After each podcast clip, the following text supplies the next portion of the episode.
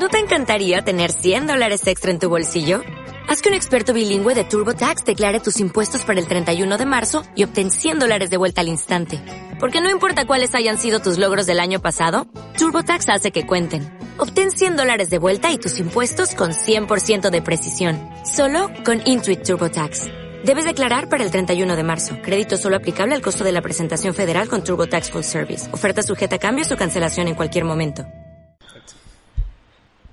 Bueno, estamos en otro podcast. Eh, esta vez vamos a, a seguir palpitando lo que va a ser el River Boca, o el Boca River, mejor dicho. ¿Cómo estás, Valentino? Todo bien, Mati. Sí, otro podcast más hablando de este tema. Como repetimos en todos los podcasts que, que hablamos de Boca River, eh, es el tema más importante y, y bueno, no se puede perder el paso. Así que eh, mejor actualizarse todo todo el momento y traerles las actualizaciones a ustedes. Bueno, como viene pasando hace rato, hay, hay buenas para River y malas para Boca. Pero yo creo que es ya por, por lo que yo siempre digo, ¿no?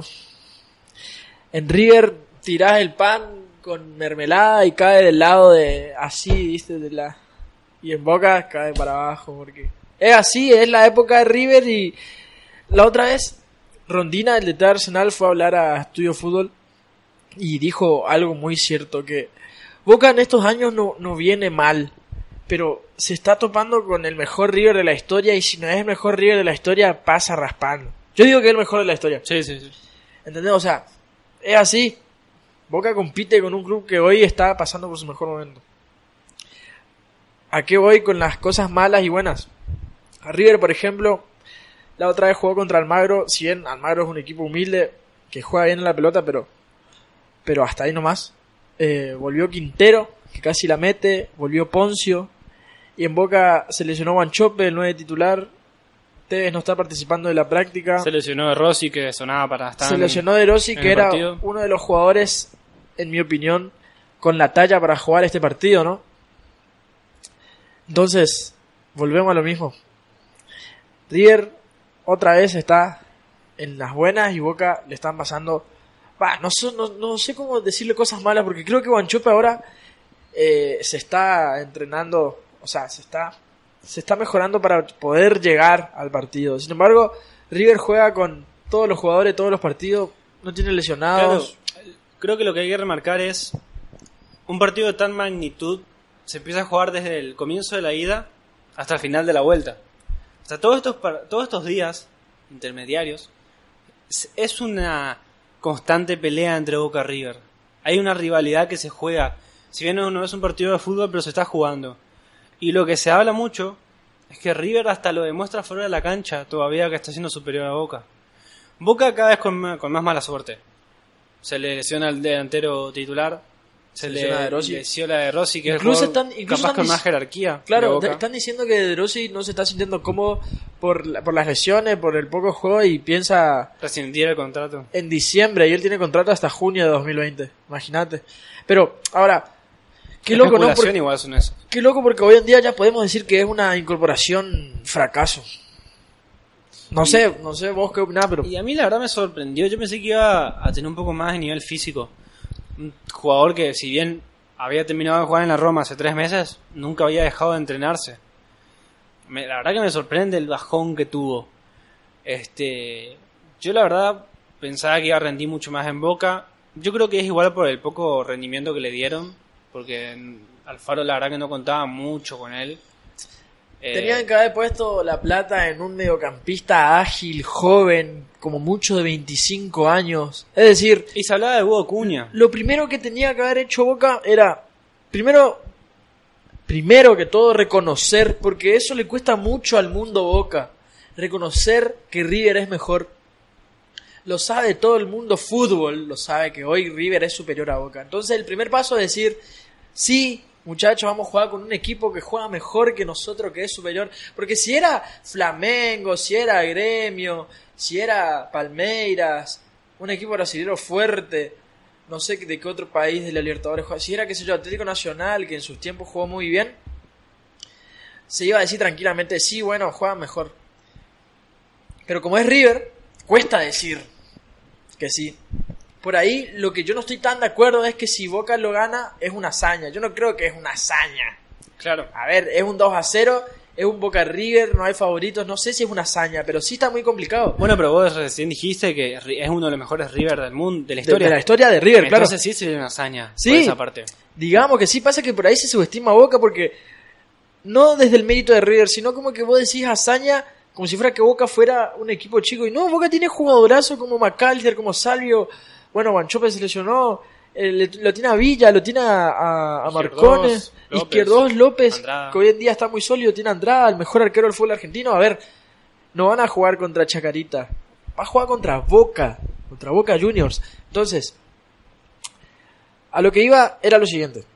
Que en vez de traer a Erosi un jugador que estaba terminando su carrera, ahora con el diario de lunes también vos podés decir de todo, ¿no? Ahora que Rossi fracasó, todos pueden opinar, pero yo la verdad yo pensaba que sí le iba a dar una inyección de jerarquía al plantel, lo iba a mejorar desde lo técnico, pero en los partidos se vio a un De Rossi muy lento. En el partido de River contra el de Boca contra River en la Superliga se vio a un De Rossi muy lento, entonces tendría que haber puesto la plata en un mediocampista parecido a los que tiene River.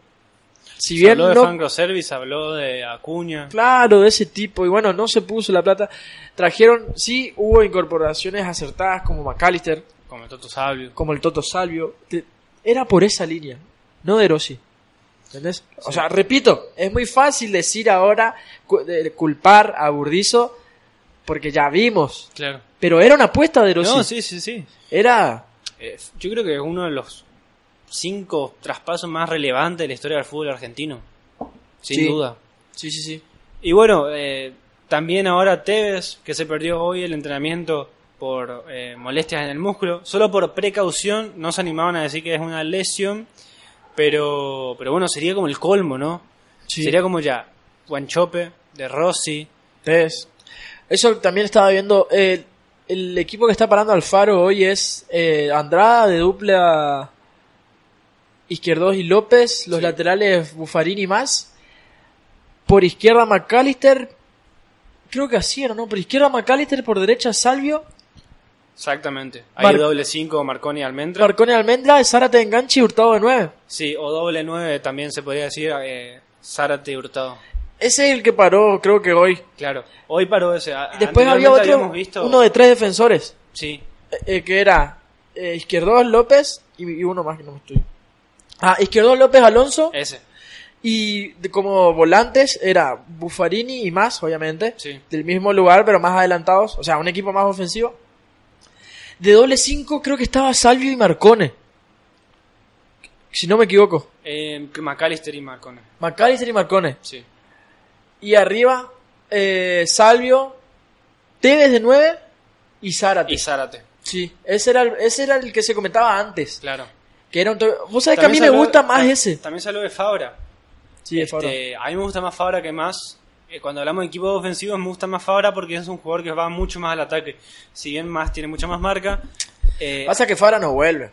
y bueno, ese, ese es un problema. Pero, a ver, Pero, se, lo, se quedó, quedó demostrado.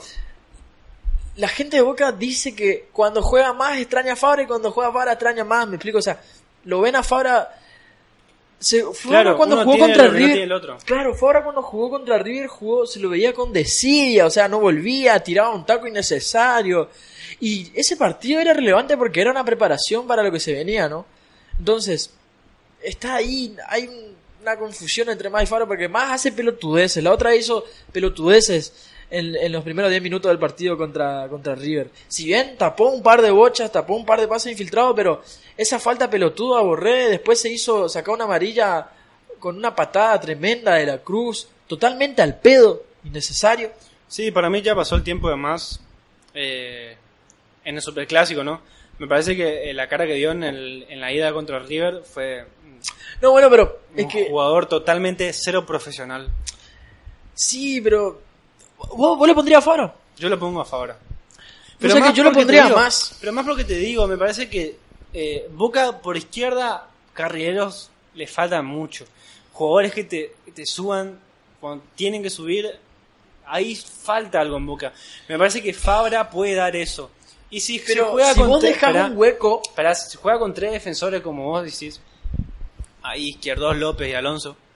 Fabra puede jugar tranquilamente porque te Pero te izquierda. arriesgando mucho porque, a ver, se sabe que la famosa jugada de River es va por la banda y pasa al medio. En realidad esa es la jugada más vieja del fútbol. Bueno, Entonces vos no podés arriesgarte, arriesgarte a, Bueno. que, a que vos decís, bueno, Fabra no vuelve, que lo ayude McAllister por esa banda y que Bueno. baje McAllister.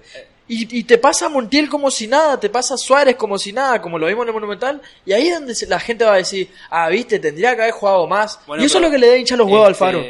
Lo que, lo- lo que yo quiero ir es que si vos pones tres defensores, Alonso por izquierda, Izquierdos en el medio y López por derecha, lo que se puede hacer tranquilamente es que Fabra juegue por izquierda como carrilero, que Fabra suba y cuando no baje, Alonso se vaya por izquierda y que Buffarini que está por derecha baje. O sea, vos avalás lo de tres defensores, que en realidad son cinco. Sí, bueno, dentro de todos son cinco. Porque Buffarini y Fabra siguen siendo los laterales. A lo que voy es que eh, esa triple defensa más Buffarini por la derecha puede administrar el hueco que puede llegar a dejar Fabra. El tema es que Fabra por, en la parte ofensiva es muy elemental. Fabra es un jugador muy rápido, muy ágil y que de vez en cuando la zurda que tiene te puede sorprender. Claro. Entonces, Entonces, yo lo que haría es, eso que te digo, tres defensores, Alonso por izquierda, que es un poco más rápido que, que López y izquierdos. Cuando Fabra sube y no pueda volver, que Alonso vaya a ocupar ese parte izquierda y que Buffarini suba un rato, baje un rato para la derecha, porque Buffarini es un jugador que sí puede bajar tranquilamente. Y ahí de nuevo cuatro defensores para ocupar ese espacio a mí que me, Fabra por ahí no a mí me ocupar. gusta el 3-4-3, me gusta, me gusta mucho. Para mí Alfaro tiene que hacer un planteo que a- a- muy arriesgado en el cual eh, también tenga en cuenta el contexto en donde está ubicado, está jugando contra River, está jugando contra jugadores de muy alta alta calidad, son rígidos, son habilidosos, como dice, como se dice, tienen una marcha más. Eh, tiene que arriesgarse, porque es son esos planteos que si te sale mal, sos el peor de todo el mundo y si te sale bien, sos un héroe. ¿Me explico? Entonces. Sí, hacer ese este, tipo de este es el momento en que Alfaro se juega su carrera deportiva. Claro, es que de, de un día para el otro, ayer eras el, ah, tu planteo fue horrible y mañana si ganás el partido, sos, bueno, terrible, dire, terrible director técnico, ¿entendés? Así lamentablemente es el fútbol. Sí, sí. Entonces, me gusta el 3-4-3 y aparte yo quiero, o sea, personalmente opino que tienen que jugar Tevez, tienen que jugar un jugador con experiencia en esto, con jerarquía, con técnica. Tevez tiene mucho de eso, tiene mucha experiencia, ya jugó Libertadores, jugó finales, si bien sí se lo nota muy pesado. Eh, yo no sé si vos te enteraste que Alfaro últimamente estos entrenamientos estuvo haciendo de doble turno para llegar al, al superclásico. Sí. Este, juega mucho en la concentración de los jugadores, Alfaro. Eh. Eh, juega mucho con esta con la concentración de los jugadores. Eh, pide mucho que se socialicen entre ellos. Eh, fíjate que pasó ya antes del partido de ida que eh, quería que se junten todos antes del, antes del partido, un par de días antes. Un poquito más secreto todo antes. A diferencia de este partido que se viene, que se deja ver todas las formaciones que va probando. Ahora, ¿a vos, vos te Eh, pareció? Te, te tiro ahora que estoy viendo que eh, Tevez no estuvo en el, en el entrenamiento hoy por una sobrecarga en los gemelos. Sí, sí. Eh, ¿Qué me ibas a preguntar? ¿A vos te pareció acertada las, esa, justo esa cena anual antes de la vuelta? Para mí fue una pelotudez, disculpame que te diga. Para mí, eh, A ver, bueno, todos los años se hace. Sí, bueno, pero ¿por qué no podés ponerla para después del partido, papá? Si vos querés que el grupo se una, que el, que el líder del equipo diga, muchachos, vamos a juntarnos como un asado y que junta el equipo. Ahora, si el líder no es capaz de hacer eso, mal por el líder. No sé quién es el líder de Boca. Yo creo yo que Tevez, creo yo. O Izquierdos, ¿no? Pero no, no, no me vengan con la excusa que de que, bueno, es para unir al grupo, para que, para que haya buen Para ambiente. vos es a mejor un asado en la casa de Tede que... Claro, la ¿qué, cena qué cena? ¿Qué cena solidaria? ¿Qué, qué eh, estupidez? Yo vi mucho, escuché mucha... eh, mucho O sea, pero- mucho está- periodismo. Se está mucho jugando periodismo. todo ahora y hacen una cena. escuché mucho periodismo diciendo que era para eh, para el tema de la ¿cómo se dice?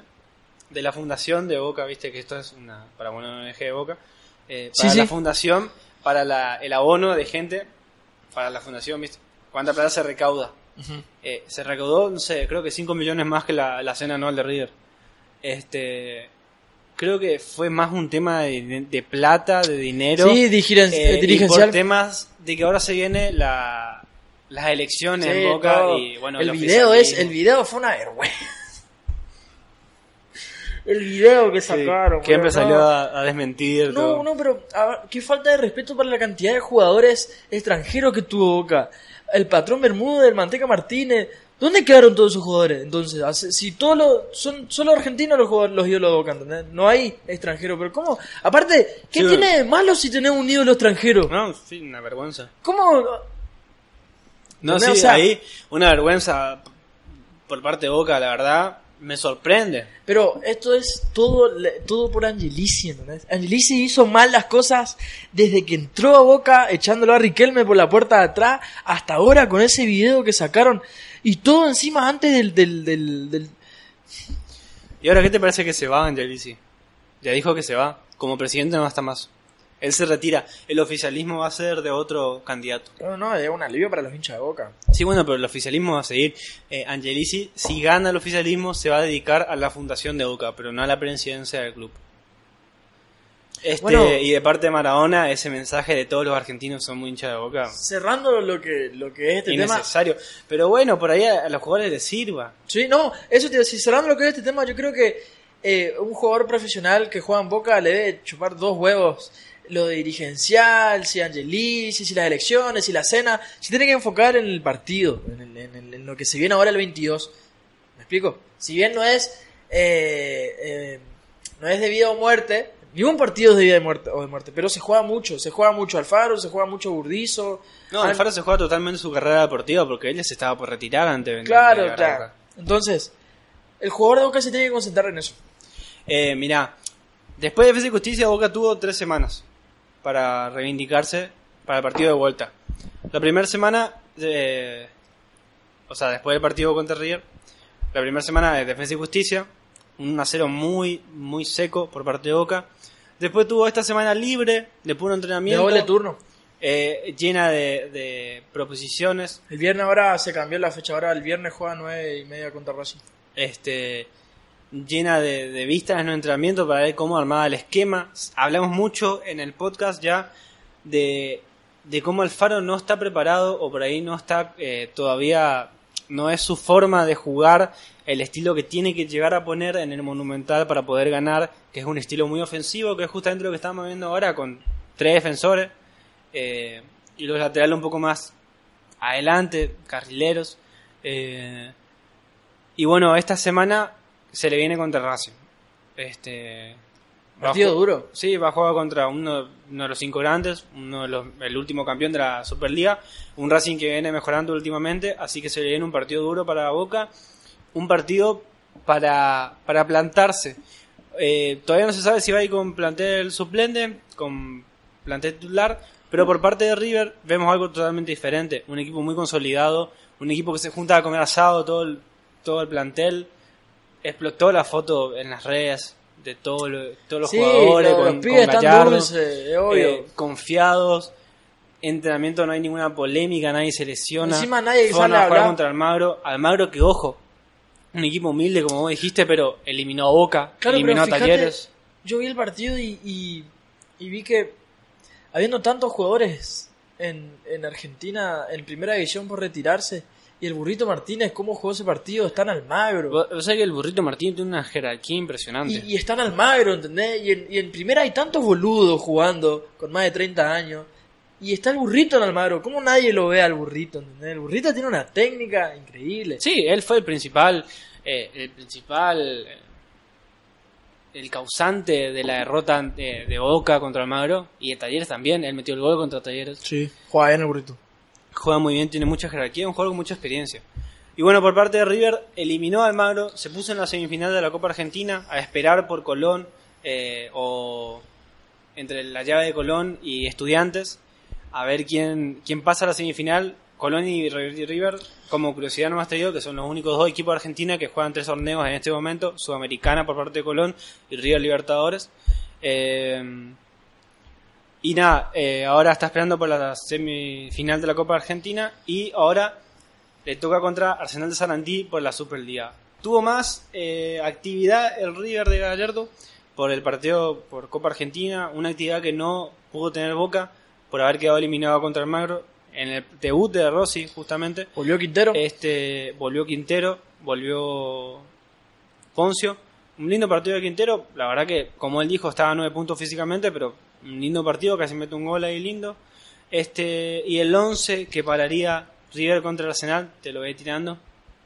Entraría Bolonia arquero, eh, Elías López, Robert Rojas, Paulo Díaz y Nahuel Gallardo, la defensa. Eh, Julián Álvarez, eh, con funciones de volante iría Álvarez. Jorge Carrascal, Santiago Sosa, Angileri, un poquito adelantado al medio campo, Lucas Prato y Ignacio Escoco. Y bueno, eso es lo que yo te quería hablar. A todo esto, Nacho Escoco, un jugador... Fíjate cómo estamos hablando de que Boca tiene de suplente el número 9 a Hurtado y a Soldano. Y River, que encima que te juega con doble 9, además tiene de suplentes a Prato y a Escoco.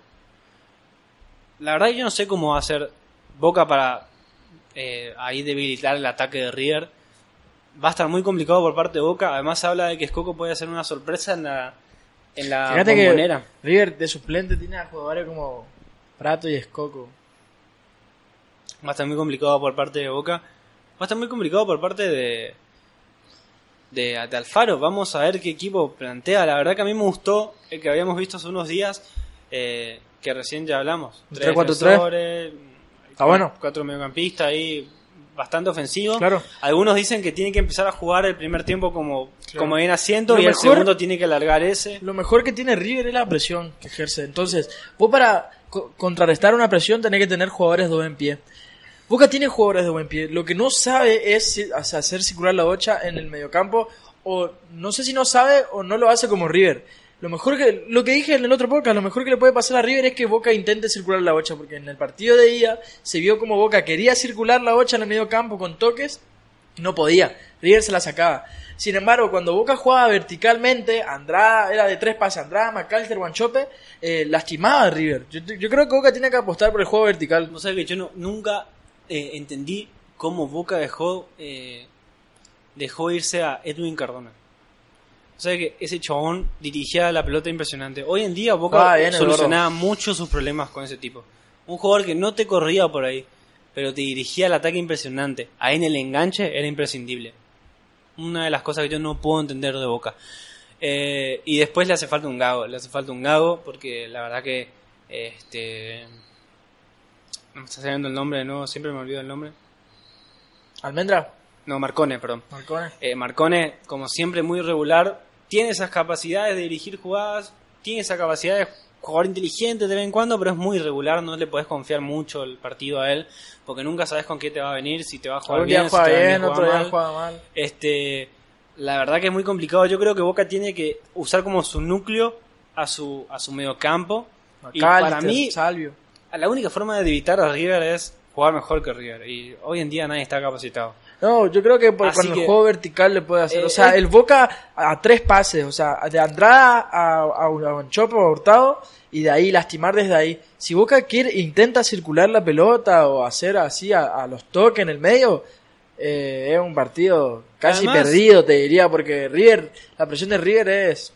Yo, yo creo que, que es como hizo Tevez, como dice Tevez. Eh, si se le mete un gol en los primeros 20, 15 minutos, yo creo que le va a venir muy bien a Boca. Sí, una inyección de anímica increíble. y además, yo creo que se va a empezar a ver. La bombonera se viene abajo. Algo que no se nota nunca, pero una pequeña desesperación de River, me parece. Ah, vale, sí, sí, sí, obvio, no es imposible el partido. yo creo que. Ah, ¿Te, acuerdas que vos dijiste en el podcast pasado? Eh, hoy en día ningún equipo es imposible. No, no, ningún equipo invencible. Antes sí había equipos invencibles, hoy en día no, porque el fútbol cambió. Entonces, un gol de Boca a los 15, 20. Yo creo que le va a debilitar mucho arriba. Vale, y tiene que irse con un 2-0. Además, la verdad que yo nunca jugué en Boca y no, no sé, pero yo creo que la hinchada sí juega. Obvio que sí. Así como hay gente que dice que no. La bombonera siempre juega, siempre jugó. La, hinchada juega mucho y más si empezás ganando los 15 minutos. Sí, se cae abajo el estadio. Eh, nada, yo creo que tienen que buscar eso, el gol rápido. Sí. Me parece que el gol rápido va a ser la clave no solo para mejorar anímicamente a los jugadores de Boca, sino que para bajar un poco la, la inyección de River. Porque yo estoy seguro que River va a empezar a jugar como si estuviera en el Monumental. Eh, yo creo que la, esa presión que tiene River no baja nunca, esa intensidad.